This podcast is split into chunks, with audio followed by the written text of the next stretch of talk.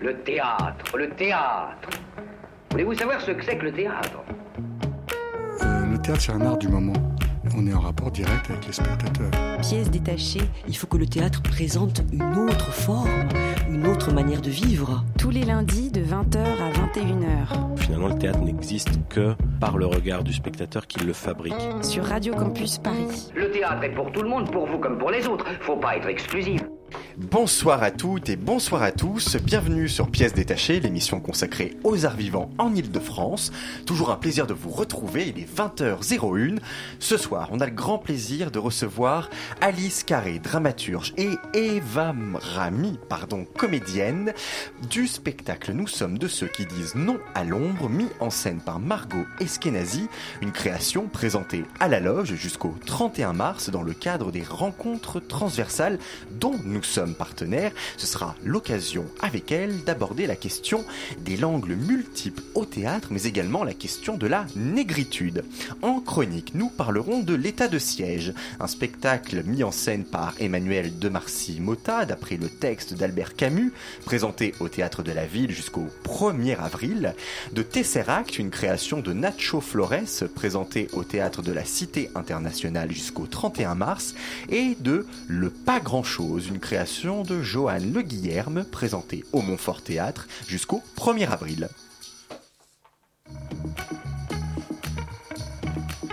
Pièce détachée, les arts vivants à la radio.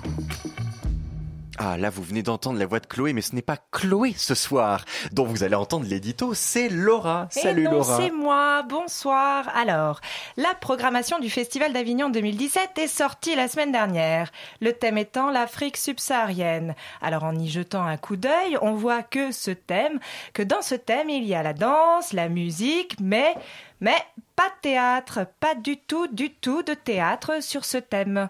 Mais Olivier Pi, dramaturge, metteur en scène, homme de théâtre par excellence, n'est-il pas le directeur du Festival d'Avignon? Ce festival n'est-il pas un festival de spectacles vivants et surtout de théâtre? Alors, face à cette absence surprenante, Dieudonné Nyanguna, auteur, metteur en scène et comédien, a réagi en publiant un texte qualifiant cet acte comme un coup d'état du sens. Je vais vous en lire quelques extraits parce que tout ça me semble assez important. Comment peut-on dire faire place et faire fi? Comment peut-on prôner une chose et appliquer son contraire? Ici, la question n'est plus la présence des créations euh, des créateurs africains au Festival d'Avignon, mais celle de la présence du théâtre issu du continent africain et de sa diaspora. Inviter un continent sans sa parole est inviter un mort. C'est une façon comme une autre de déclarer que l'Afrique ne parle pas, n'accouche pas des pensées théâtrales dans le grand rendez-vous du donner et de recevoir. Et insister en invitant cette Afrique sous cette forme muselée, c'est bien pire qu'une injure. Mais enfin, sommes-nous revenus à l'époque de Hérodote où l'on disait que le noir n'est que bruit, son et tam-tam dans un festival de théâtre en plus. On n'invite pas les gens sans leur donner la parole. On n'invite pas un morceau de terre sans ses poètes. Alors où est la parole? Nous demandons la parole, monsieur Pi. Nous nous ne sommes pas que des corps. Où sont les dramaturges? Où sont les auteurs? Où sont les acteurs? Les parlants Où sont-ils? Où, où est la parole parlée? Où est le verbe? Où est la gueule qui beugle et fait sonner les nuits magiques d'Avignon? Où est la chanson du poète? Je ne parle pas des musiciens que vous avez invités car l'Afrique est toujours a toujours chanté partout et tout le temps. Je parle de l'art du conteur, je parle du soleil, de la foudre, de l'épée tranchante, du mot qui assène, soigne et caresse. Je parle du feu béni qui sort de la bouche. Est ce français qu'on nous a appris à la chicotte et que nous avons assimilé à notre façon de faire du théâtre avec? Il est où? Vous avez peur de notre façon, vous l'aimez pas? Notre façon, vous ne la comprenez pas peut-être? Mais pourquoi nous inviter alors? Vous préférez nous inviter, nous inviter sans notre français? C'est quoi la blague? Nous sommes une opération historique et c'est une donnée qu'il ne faut jamais ignorer. Nous ne sommes pas à la foire où l'homme le plus fort soulève 400 kilos, où l'on apprécie un nègre en cage, où l'on applaudit les parties génitales de la Vénus en Autantote, nous ne sommes pas une exposition universelle. Alors voilà, après ce petit coup de gueule qui ouvre cette émission de voilà de, de bonne humeur, mais un petit peu de, de, de- un petit peu un petit peu énervé. Voilà, on va parler ce soir de la négritude et pour cela, on a le plaisir de recevoir Alice Carré et Eva Rami, respectivement dramaturge et comédienne du spectacle. Nous sommes de ceux qui disent non à l'ombre. Bonsoir, bonsoir. On se détend. voilà. Voilà, c'était un petit coup de gueule, c'est normal, ça met un petit peu. Et je crois que euh, c'est plutôt intéressant de, de parler ça et, et d'ouvrir quelque chose là-dessus, puisque c'est un combat et le combat continue. Alors voilà, bonjour à vous, à vous deux. Je vais essayer de résumer le spectacle. hein. Et puis, euh, je suis vraiment désolée si je m'égare un peu, parce que c'est c'est vrai que c'est très foisonnant. Voilà. Alors, il s'agit d'une création avec euh, cinq acteurs au plateau. On suit le parcours de Aimé Césaire dans la France des années 30, de ses rencontres avec Tsangor et Damas, mais on s'en éloigne volontiers à travers des apartés humoristiques, imaginaires. Euh, C'est ainsi que l'on assiste à la visite de l'exposition coloniale de 1931, guidée par une présentatrice loufoque, complètement dans l'air de son temps, voilà. Dans une autre aparté, on assiste à une séance d'interview très drôle avec Sartre, Césaire, Damas, Tsangor. Voilà, il s'agit euh, d'abord euh, de parler du rapport à la langue et surtout de comment le mouvement de la négritude a fait de la langue française leur arme poétique pour un combat historique. Mais ce spectacle rythmé par la musique et la danse va plus loin.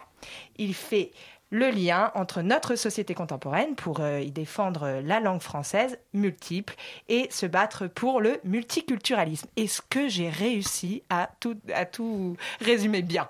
Oui, c'est ça, à peu près. Ouais, pas mal. Ouais, ouais, tu t'es bien démerdé. Ouais. On y est. Bien joué. Voilà. Bon, alors euh, du coup, on va peut-être parler euh, de, de la genèse du projet. Voilà. Euh, Alice? Oui. On va peut-être commencer par toi. Euh, comment ce projet est-il né, toi qui es dramaturge de ce spectacle? Alors, il est né en fait d'une euh, d'une découverte que Margot a eue de ses textes, euh, puisqu'elle a longtemps euh, travaillé à la chapelle du Verbe incarné et qu'elle y a côtoyé les textes de Césaire, de Sangor, de Damas. Et puis, euh, elle est née. Juste euh, pardon pour nos auditeurs, qu'est-ce que la chapelle du Verbe incarné? C'est un théâtre à Avignon, situé à Avignon, qui est euh, très tourné vers les écritures francophones euh, d'Afrique et euh, d'outre-mer, et qui donc fait une place à ces, à ces écritures-là euh, de façon vraiment très généreuse. Et donc c'est né de cette intuition de, Margot qu'il y avait quelque chose de, théâtral et qu'il fallait porter sur scène euh, ces textes-là euh, pour leurs questions identitaires, parce qu'elles permettaient de croiser les questions poétiques avec euh, des questions politiques. Et c'est né aussi bah, d'une rencontre avec moi qui travaille beaucoup avec des artistes du continent africain et euh, qui m'intéresse à ces questions postcoloniales. Et, et voilà, donc la jeunesse, c'est aussi cette intuition qu'il y a quelque chose d'actualité, euh, évidemment, dans ce projet, et que quand on lit euh, les interviews de Césaire, on se demande si la situation aujourd'hui a tellement changé, et s'il n'y a pas encore beaucoup de travail à, à effectuer pour... Donc vous parlez des textes que Margot a découverts. Là, elle en a fait une, c'est vous, vous en avez fait, je suppose, à deux, une sélection, il y en a une dizaine. Pourquoi ces textes-là? Parce qu'on ne peut pas résumer la négritude qu'à ces dix textes, il y en a foison. Or, c'est ces dix textes que vous avez choisis. Qu'est-ce qui a motivé ces choix et quel a été le fil rouge aussi? Je crois que c'est euh, à chaque fois qu'il y avait un, un croisement entre euh, vraiment les questions identitaires, coloniales et la langue poétique. Et à chaque fois, c'était euh, bon. Alors il y a d'autres raisons aussi parce que on a, mais bon, le, la première, le premier axe c'était vraiment ça. Par exemple, les textes de Damas, Black Label, et les textes aussi où, où il parle de, de l'assimilation, où, il- où il critique vraiment l'assimilation dans sa société et le fait qu'on veuille ressembler aux blancs, prendre des costumes d'emprunt, comme il dit. Ça, ça a été vraiment un des premiers axes de sélection. Et puis le deuxième, ça a été aussi, euh, par exemple, de, de faire apparaître des textes importants de Césaire, par exemple celui qui est euh, inscrit sur, euh, sur sa tombe, son poème testamentaire, qui est J'habite. J'habite, Mm. j'habite une blessure sacrée, etc. Et donc voilà, il y a, il y a différentes raisons, mais on peut dire que vraiment l'armature centrale, c'est cette rencontre politique et poétique. Et, Et comment est-ce qu'à partir de eh bien, cette dizaine de textes choisis, qui s'enchaînent les uns à la suite des autres, eh bien, on fait, on conceptualise un spectacle d'une heure et demie? Alors, euh, Parce qu'il y a des textes, mais il y a aussi des interviews, il y a aussi... Oui, euh, on va y venir ouais. à la Ah, fameuse interview et à la fameuse euh, et au fameux tour guidé de l'exposition coloniale de 1931. Mais là, juste dans l'aspect, Mm. effectivement, et ce sont des moments qui viennent un peu casser ce rythme de texte qui Mm. s'enchaîne. Néanmoins, on le sent, on le voit, et c'est là cette succession Mm. de textes. Mm. Donc voilà, c'est quand même quelque chose qui peut être un peu délicat. Comment est-ce que vous, vous, êtes approprié ça pour donc en faire un spectacle? Alors, il y a eu cette envie aussi d'alterner différents types de paroles. C'est-à-dire qu'il y a la, la parole de Césaire qui, qui, est, euh, qui répond à des interviews. Euh, la parole aussi de Damas qui répond à des interviews, de Glissant, et les textes poétiques. Déjà, ça, c'est deux registres de paroles. Et puis le troisième, c'est celui que nous, on a apporté, c'est-à-dire euh, à partir euh, de propositions qu'on a faites et d'improvisation de comédiens, comment on a réussi à structurer des scènes. Et donc, euh, l'intuition, c'était que plutôt que de juste mettre les poésies, on allait entrer plus dans des questions vraiment de société en les mettant en parallèle du contexte historique, donc en revenant sur des scènes où on donnait à voir ce racisme et on, on montrait comment la poésie en était euh, tirée, en était née, et, euh, et aussi en mettant en parallèle la parole de, de Césaire, vraiment.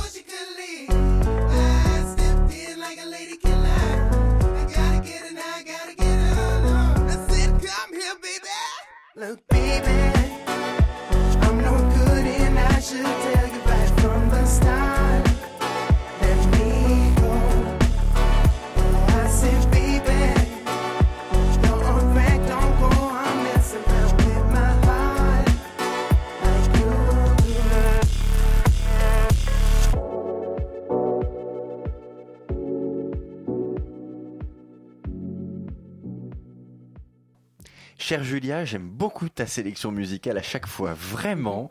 L'artiste Charles X, le morceau In Love tiré de l'album Peace, et oui, c'est Peace ce soir sur Radio Campus Paris, pièce détachée.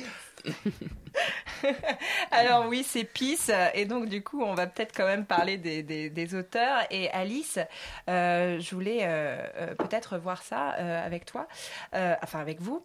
Il y a beaucoup d'auteurs qui sont présents. On a Césaire, Tsangor, bref, beaucoup d'auteurs. Voilà, Glissant. exactement. Beaucoup de langues, du travail de plateau aussi, dont émergent des textes. Comment fait-on pour que ces langues puissent être en harmonie? Ces langues, euh, je voulais dire au niveau de, des, des différentes La poétiques. composition. Exactement, Ah oui. des différentes poétiques. Eh ben, alors voilà, c'est ça qui a été intéressant dans ce projet, c'est que c'était vraiment, on a travaillé en amont avec Margot à créer une première architecture, et il faut savoir qu'il y a eu 24 versions du texte en tout, et que à chaque fois qu'on sortait d'une journée de répétition, on changeait la sélection, on changeait l'ordre des, des séquences, euh, on voyait avec les comédiens comment dans l'alternance des rythmes de jeu, ça pouvait euh, être plus euh, en harmonie, créer des ruptures de rythme, parce qu'on avait très peur que ce soit euh, très dense en fait. Quand on a fait les premières lectures à la table, je te rappelle c'était Mm, euh, mm, mm. c'était beaucoup beaucoup de textes très très denses et on s'est dit qu'est-ce qu'on va faire pour que ça devienne euh, théâtral et pour que, que tout ça résonne vite. ouais. Mm, Et donc vivant. ça a été un vrai travail de, de plateau quoi. De, de suivi des répétitions. euh, Puis on et a travaillé en plusieurs étapes aussi. On a eu euh, une première étape quand on s'est vu, c'était à Lila, au Lila, euh, où d'abord on a fait toute une semaine vraiment en plus de recherche aussi. Chacun faisait des petits exposés euh, sur euh, un auteur en particulier parce qu'il fallait qu'on soit un peu au courant quand même. Enfin voilà, même pas un peu, c'était essentiel pour pouvoir euh, porter ces mots-là. Donc on a travaillé en plusieurs phases. On a eu la première phase de recherche. Les filles, Alice et Margot, avaient déjà beaucoup travaillé évidemment euh, sur la dramaturgie et sur euh, les textes qu'elles nous proposaient. Et après, on a, ouais, on a fait ça en plusieurs étapes. On a travaillé au 104, après on a travaillé donc au Lila, on a travaillé à la Tempête, euh, sur des sessions d'une semaine euh, pour à chaque fois rajouter des choses, se dire ah bah là du coup ça manque de poésie, il faut qu'on euh, rajoute. Et du coup, vous partiez de, vous partiez de, de, de documentation que vous avez donnée Margot et Alice. euh, elles, pour- elles avaient fait une trame déjà. Elles avaient fait une trame déjà euh, et, bien. vous- et vous, vous êtes arrivé et vous avez euh, fait des exposés et des On- improvisations. et des improvisations. On a commencé d'abord vraiment par des exposés. On a regardé des interviews, on a regardé euh, euh, ces différents auteurs là en vidéo. Vous, vous les connaissiez avant, ces auteurs associés à la négritude Moi, je les pas du connaissais tout? pas tous. Pas Moi, je les connaissais pas tous. J'en entends. Enfin, je connaissais les noms, euh, mais, euh, Mais pas lu. autant. Mais et puis, et puis pas forcément lu, en effet. Et donc, c'est vrai que c'est super pour ça, bien évidemment. Ça a été super pour ça. Mais les filles ont fait un boulot monstre déjà en amont. Euh, qui fait que rien qu'en lisant déjà la, la première, euh, comment on appelle ça, un squelette, le premier squelette, déjà on avait euh, quand même de quoi être bien informé sur le sujet. quoi. Et du coup, dans, les tra- dans le travail d'improvisation, comment euh, vous avez réussi à... Ce qui est très difficile, c'est de retranscrire cette parole au jeu? Parce que, je veux dire, il y a, il y a beaucoup de, de- de moments dans le spectacle qui est... comme si c'était euh, Sangor qui parlait ou Damas qui parlait. Euh, comment, euh, comment vous avez réussi à retranscrire la pensée sans la dénaturer? Bah, en la prenant nôtre, c'est-à-dire que en fait, comme en plus on est dans un rapport frontal, vraiment nous en tant que comédiens, enfin on parle aux gens directement, on est très souvent face publique.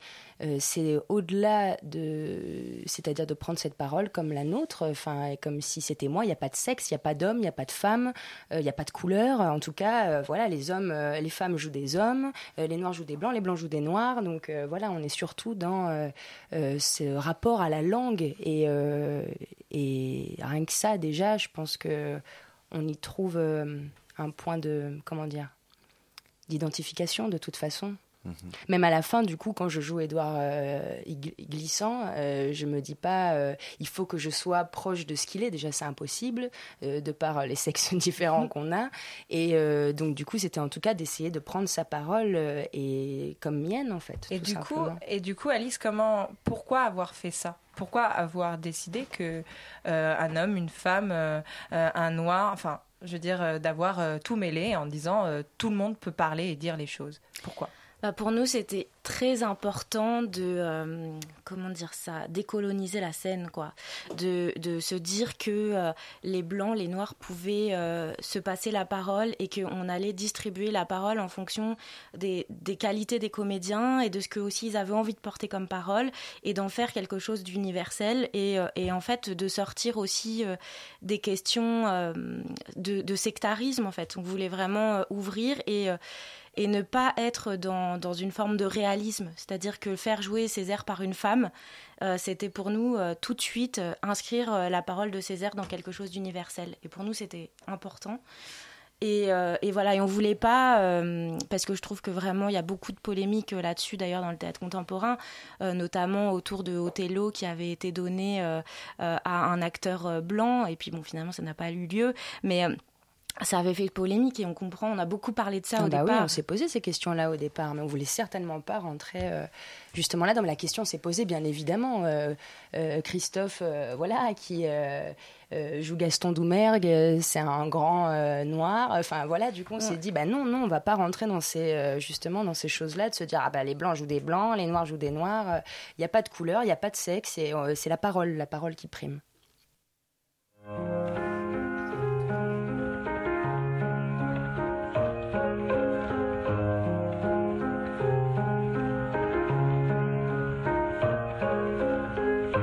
Say PEAC, we need to join together and for you have found a friend in me. Yeah, say PEAC, we need to join together. Yeah, I believe in love like the air I breathe. And I would give you a lung if it would help you to sing for love. I do it for love, I do it.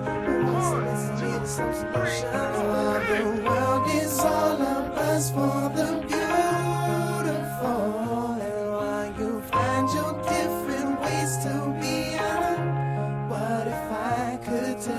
story? What if I could tell you a story of a man who ruled the world and how the world should overcome? Yeah. Now I know it's seeming like life isn't simple, but you see, simple it is if you only figure it different. I mean, really, who wins when we're all just fixed on the pigment? Or how much it is you're spending a night? Will you get the picture? What if I could? What if I could tell you a story dreamed of freedom, peace, and love for everyone? And they say we can change what I love and I think we can more each day.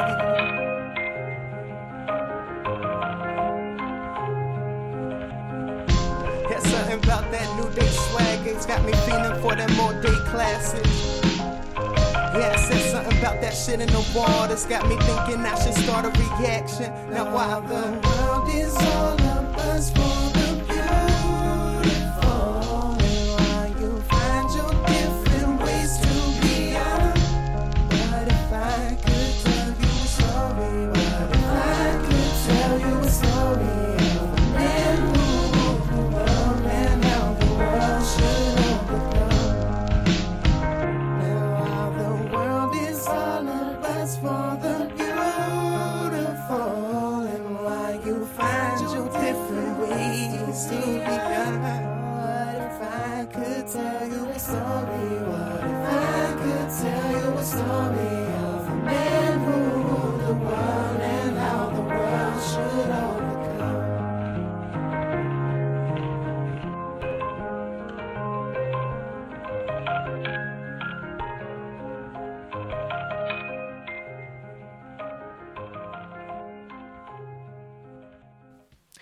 Bon, c'est vraiment merveilleux ce soir, Julia. Vraiment, même, même, même quand on continue à parler, j'écoute très attentivement la musique. J'ai beaucoup aimé le morceau The Man Who Ruled the World, tiré de l'album Peace, l'artiste Charles X, et nous sommes toujours en compagnie d'Alice Carré et d'Eva Rami, respectivement dramaturge et comédienne du spectacle Nous sommes de ceux qui disent non à l'ombre. Alors, dans la note d'intention du spectacle qui a été euh, conçu donc par l'auteur euh, par la metteur en scène Margot Eskenazi le projet est conçu comme je cite un projet qui célèbre tous les créoles du monde pourtant le seul que moi en tout cas j'ai vu véritablement, que j'ai perçu, c'est le créole apparenté à la négritude, celui des Antilles et de l'Afrique noire.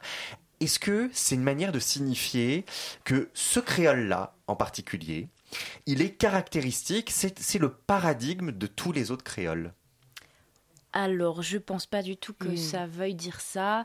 En fait, euh, pourquoi Margot a écrit ça C'était une façon de se situer euh, dans ce dans ce projet en fait, parce que chez elle, on parle une espèce de, de langue euh, qui le s'appelle voilà le Ouais. ladino et qui est en- entre euh, je sais plus l'espagnol, le yiddish voilà. Voilà.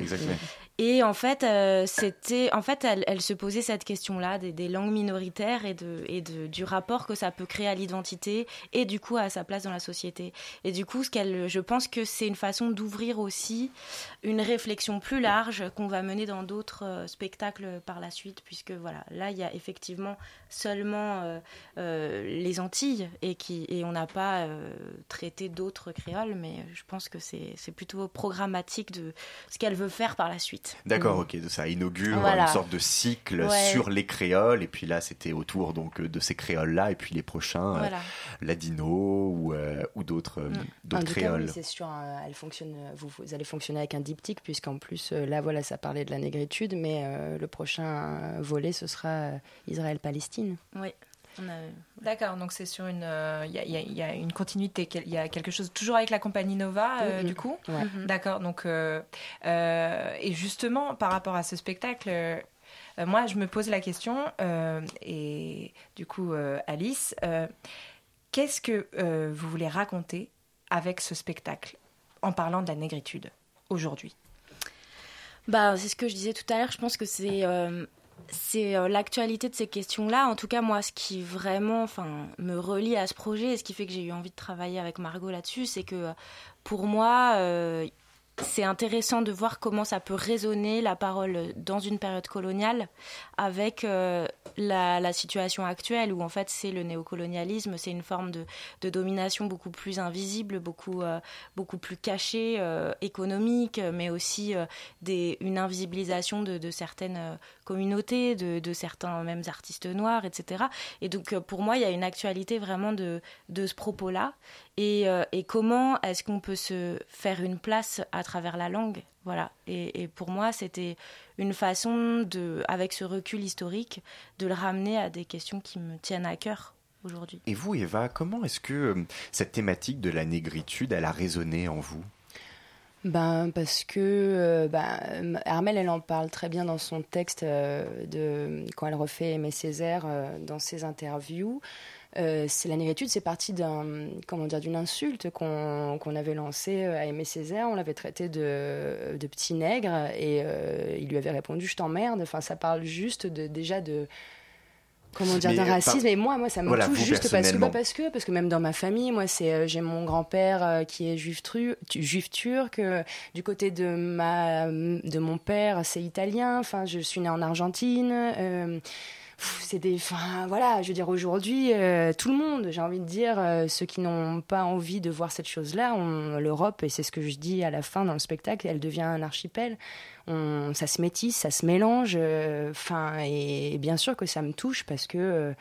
euh, au vu de ce qui se passe là aujourd'hui, j'ai l'impression, voilà, le FN monte, euh, enfin, voilà, ça me fait flipper, j'ai peur. La J'ai clause peur, euh, Molière. la clause Molière, voilà, sur, on se dit, enfin, on est en, en nage en plein délire, donc porter cette parole-là, euh, engagée sur euh, la multiplicité des langues, sur l'importance du vivre ensemble, qui est tout simplement aussi euh, le rapport à l'autre, de changer notre rapport aux identités, aux personnes, de savoir vivre ensemble. Déjà, on s'insulte euh, en tant que voisin, on sait même pas dire bonjour à la boulangère, c'est des trucs débiles, mais c'est juste déjà sur la tolérance et l'ouverture aux autres. Et bon, j'espère que ça touche.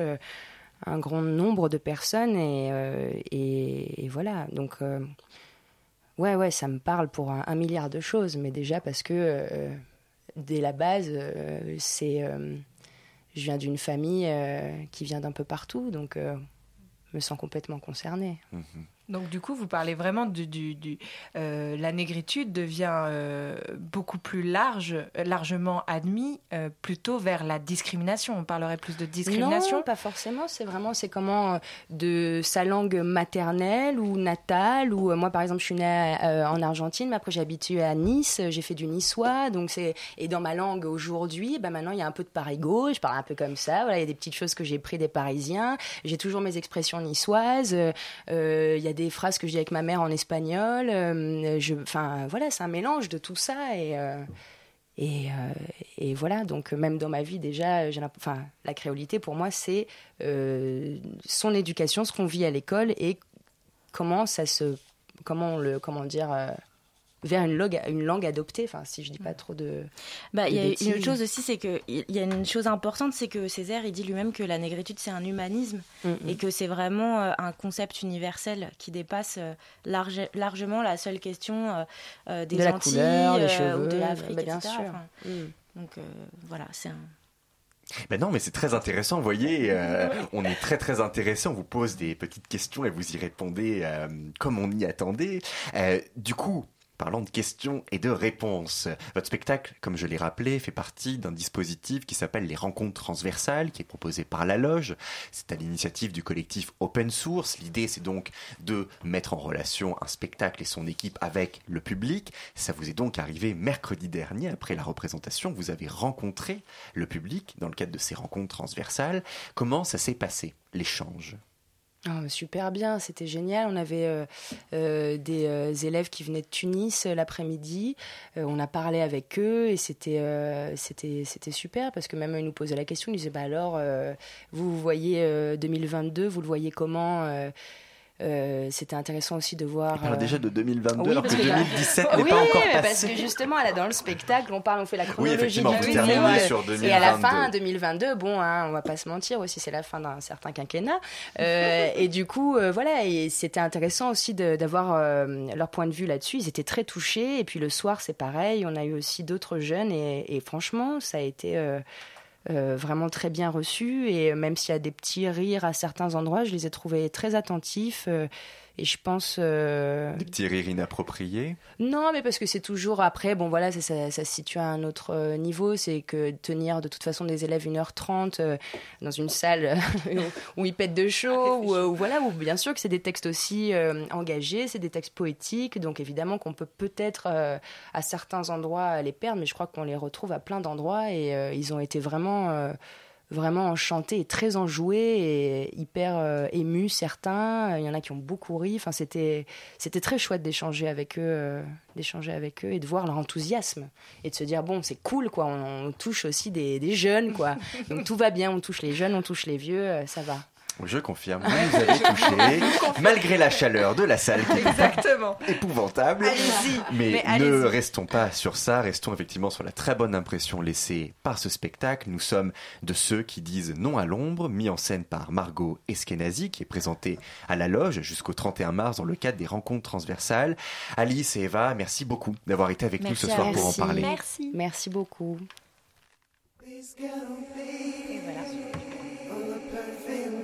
السماء شانوا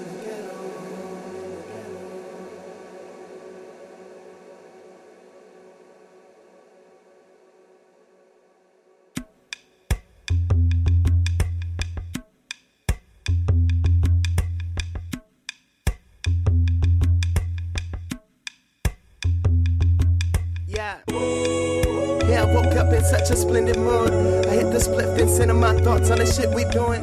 I hit the top and I'm just enjoying the view. I'm so, so in the pot and I'm just destroying a few of those old sales of the hell that they always taught me to use. So I take a blunt of the chronic, then I take a back to my meals. Ask her to paint a picture that doesn't end with the blues. So she paints a picture of us and then sends me back off a new into the.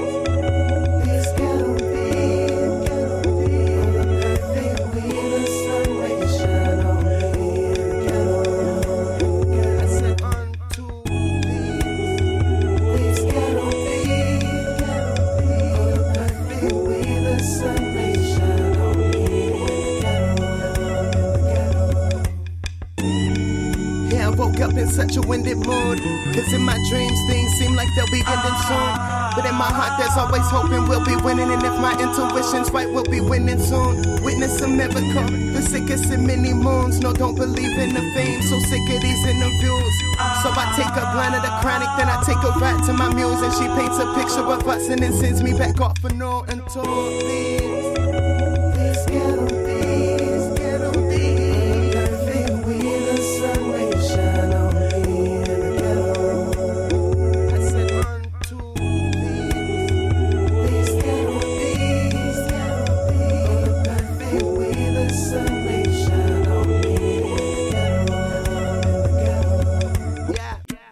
Woke up on the new this morning, sold some weight to my neighbor, took the weight off him. And as I take another look at you, my darling, I know everything's gonna be okay. Hey, yeah, yeah. As I woke up on the new this morning, learn that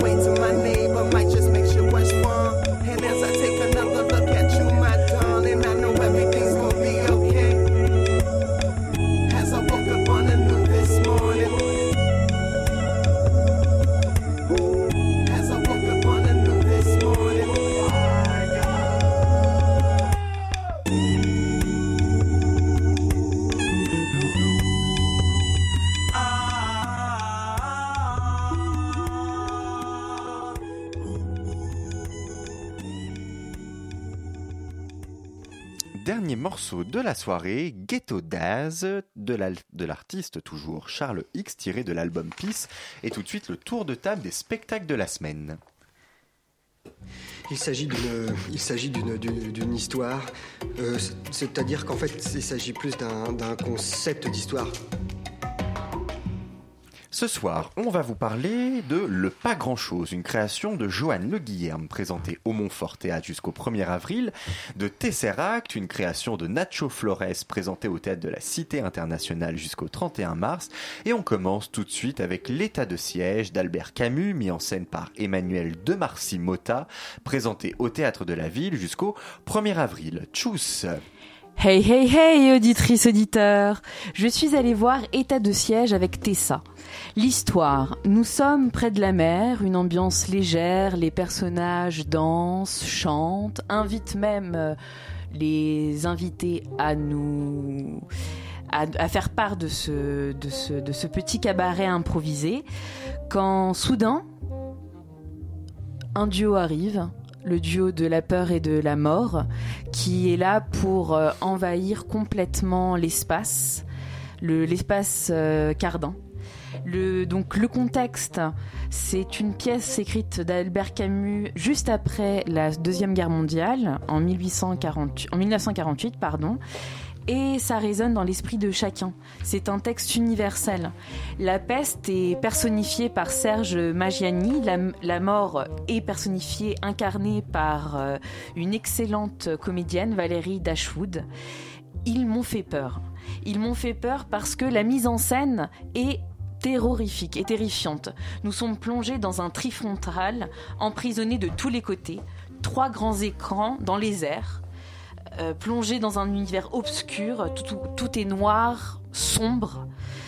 Euh, la possibilité des impossibles est là, c'est-à-dire qu'il y a des vidéos en direct, enregistrées, il y a des entrées en fanfare, des sorties, le plateau s'ouvre, il y a des trappes qui s'ouvrent de nulle part, on ne sait pas, une grosse bâche noire euh, prend une animation, s'agite, c'est un bouillonnement, un bouillonnement obscur, car la peur est là, et bouscule absolument tous les personnages qui étaient dans une complaisance de leur situation, de leurs états. Et la peur prend le gouvernail.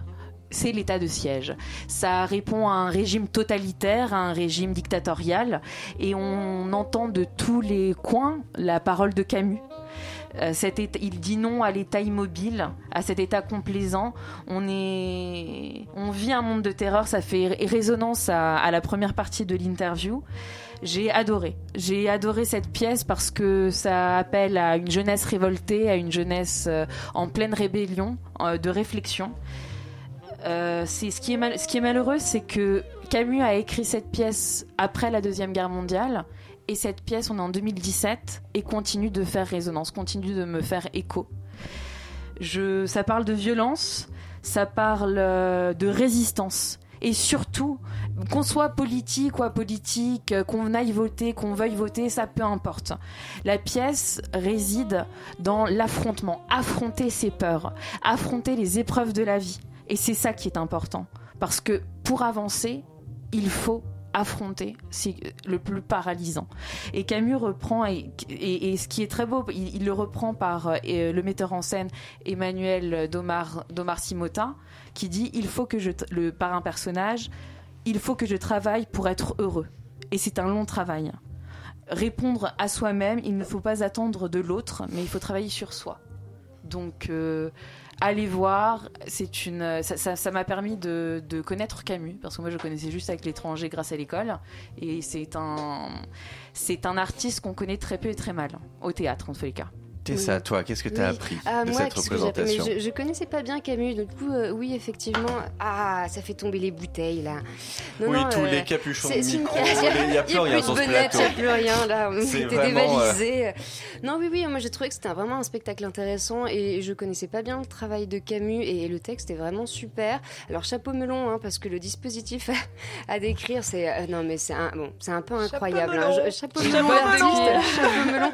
Non, non, je pense faut. Bon, oui, je sais qu'on va dîner dans un restaurant british après, mais ah, quand même. écoute, ça va, laisse parler les origines. non, non, allez, allez voir euh, ce spectacle. C'est euh, faut voir pour comprendre un peu qu'est-ce qui s'y passe. Euh, moi, le seul petit, hic, parce que voilà, j'aime bien, je suis, je suis quelqu'un de, de pénible, hein, mais j'ai trouvé que c'était très théâtre français, que c'était très joué, très, voilà, très comédie française. Et effectivement, j'ai regardé tous les comédiens sortent du Conservatoire national, ce qui est bien, mais voilà, c'était très propre. Voilà. Eh bien, propre, remuant, bref, allez vous faire votre propre avis de l'état de siège d'Albert Camus, mis en scène par Emmanuel de Marcy Mota, présenté au Théâtre de la Ville jusqu'au 1er avril. Et, ah, c'est bizarre, avril, ville, bon bref, ça me perturbe. Et on enchaîne tout de suite sur Tesseract, une création de Nacho Flores, présentée au Théâtre de la Cité Internationale jusqu'au 31 mars. C'est encore un format et une proposition de spectacle comme jeu, comme on les aime dans pièces Comme on détachées, court, simple, saisissant, investi et impressionnant. Tesseract, c'est un mot bien curieux pour un spectacle qui, moi, tout d'abord, m'a fait penser un peu à de l'allemand. Mais bon, j'en doutais quand même compte tenu du nom à consonance espagnole de l'artiste, l'équilibriste Nacho Flores. Et puis, après tout, pourquoi pas le mariage Allemagne-Espagne, hein, why not?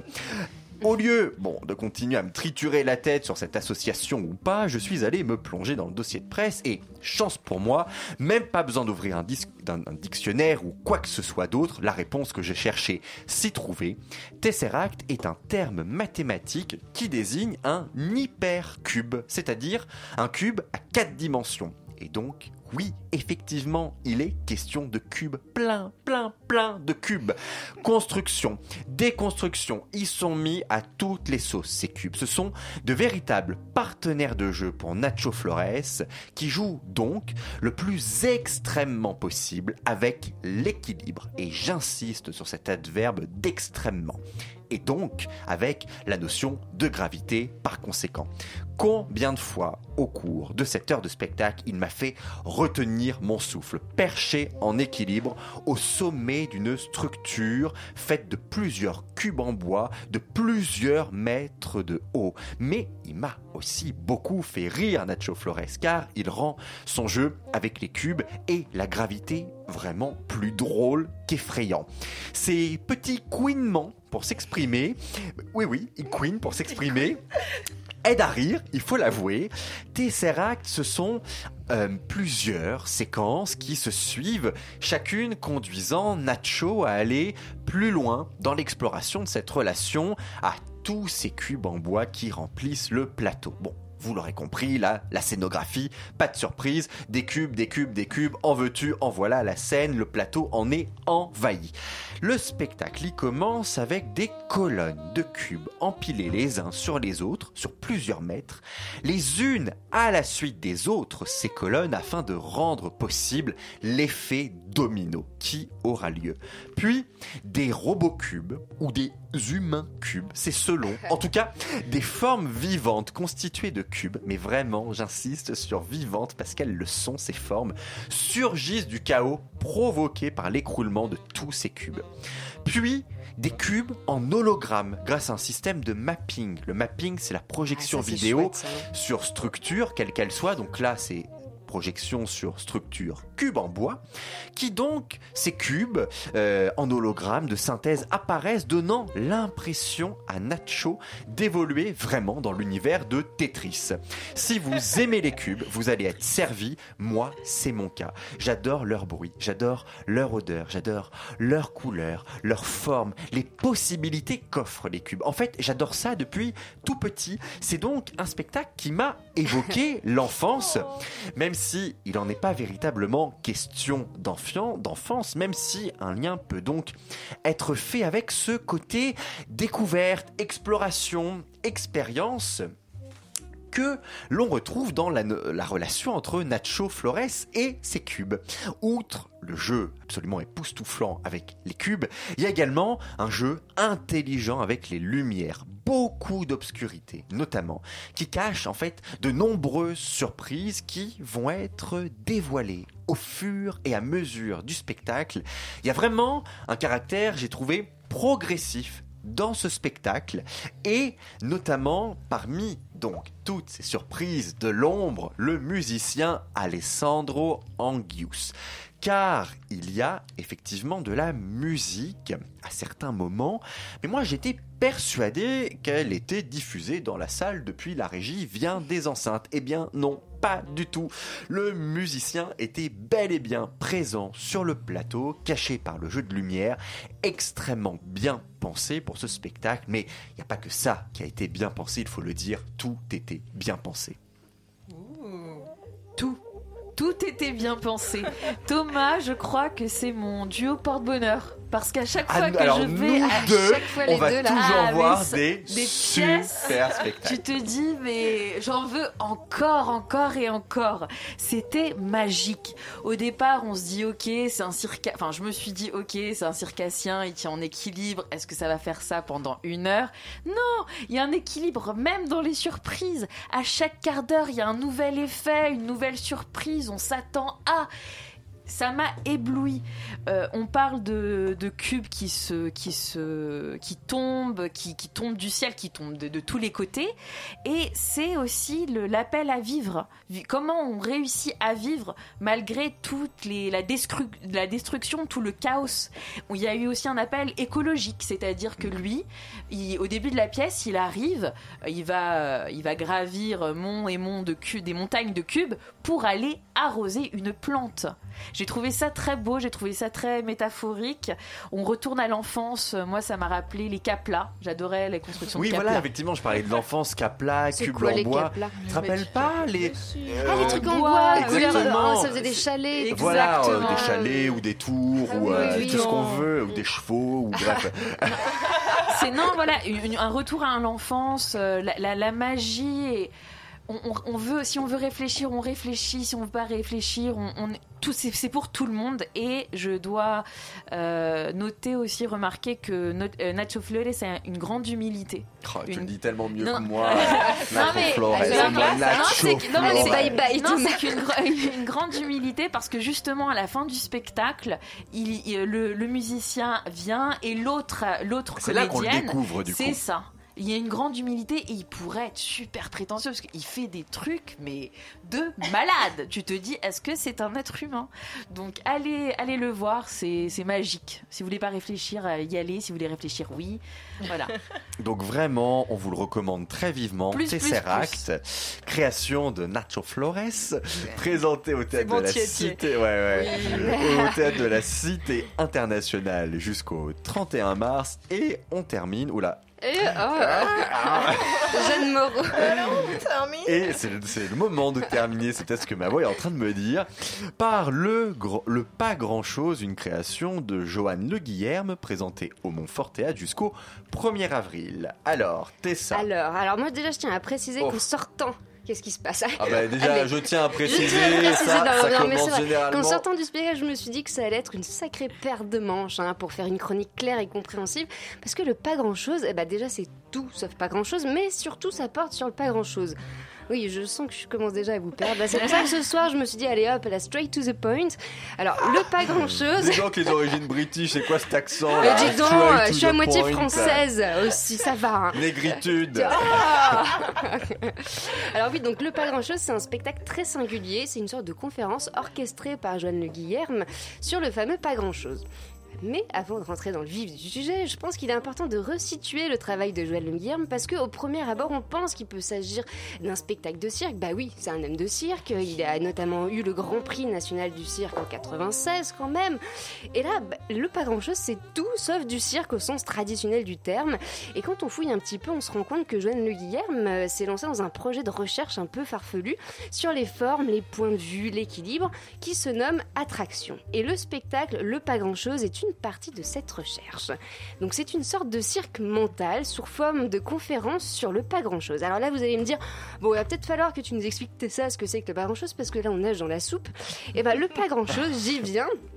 C'est en fait repartir à zéro et reconstruire le monde avec des théories toutes nouvelles. Euh, Ouh, qui oui. pourrait servir à nos politiques peut-être. Ouh, Peut-être, peut-être. Et qui semblent, ces choses, cette nouvelle théorie, pas grand-chose, mais qui sont surtout complètement farfelues. Bah ouais, Joanne Le Guillerme devient une sorte de Descartes des temps modernes. Il nous expliquera, entre autres, hein, que nous avons les, les mêmes gènes que la banane. Et il nous montrera comme, comment différencier les bananes qui savent faire quelque chose de celles qui ne savent absolument rien faire. Mais ce qui est important dans ce concept de pas grand-chose, c'est que chacun a sa définition de son propre pas grand-chose. Bah oui, ce qu'il faut retenir de tout ça, c'est qu'il y a mille façons de voir et d'interpréter les choses.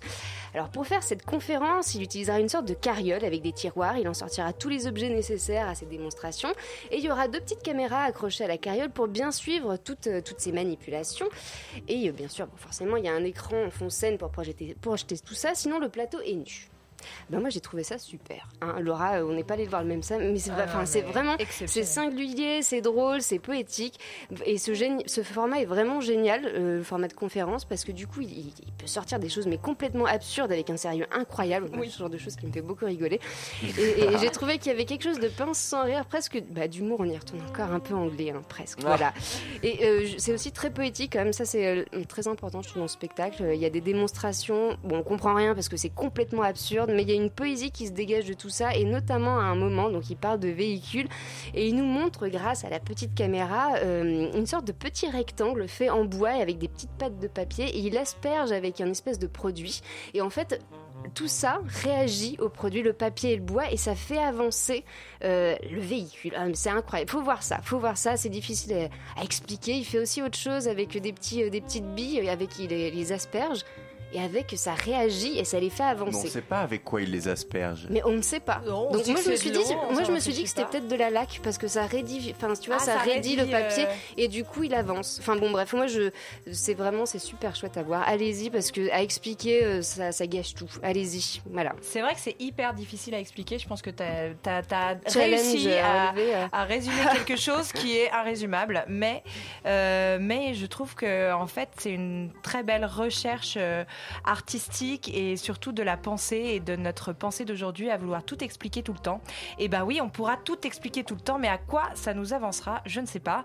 Euh, c'est poétique, c'est pensé, c'est drôle, c'est simple, c'est en même temps extrêmement compliqué parce que c'est vraiment euh, c'est vraiment un sac de nœuds dans dans, Ah ouais, mais, dans mais- la pensée mais- quoi.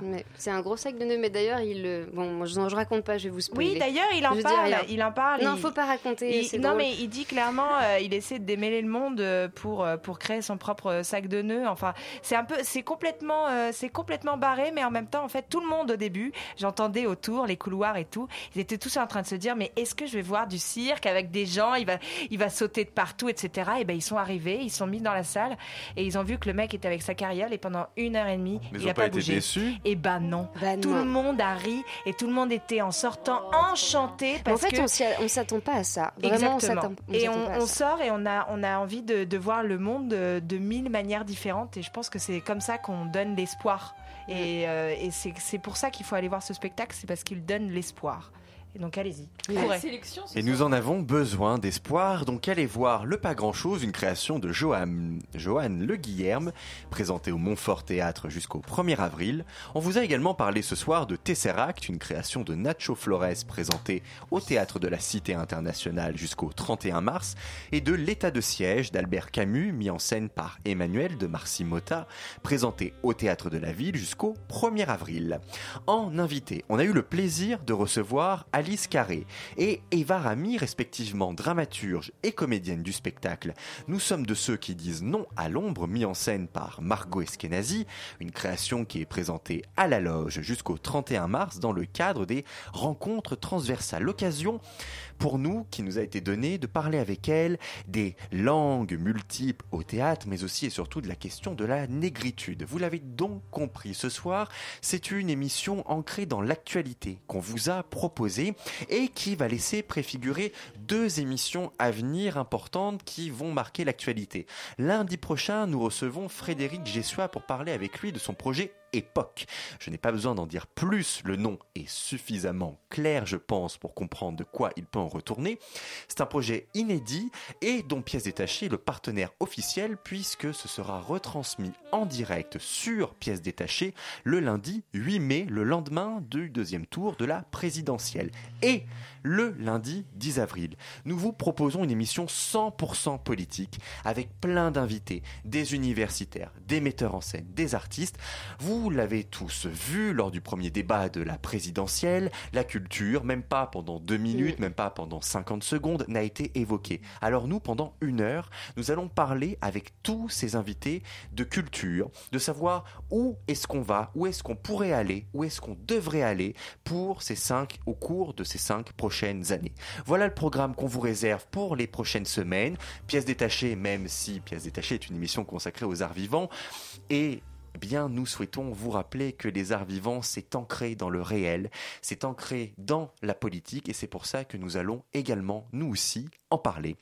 Et nous avons un peu d'avance, et c'est pourquoi nous allons laisser tout de suite la parole à nos amis de Yumi. Alors là, vous avez le temps pendant au moins deux minutes de nous parler. Énorme respect pour ce que tu viens de faire, énorme respect pour ce, cette- ce balancement de freestyle, de punchline, là, euh, version pièce détachée, c'était fantastique.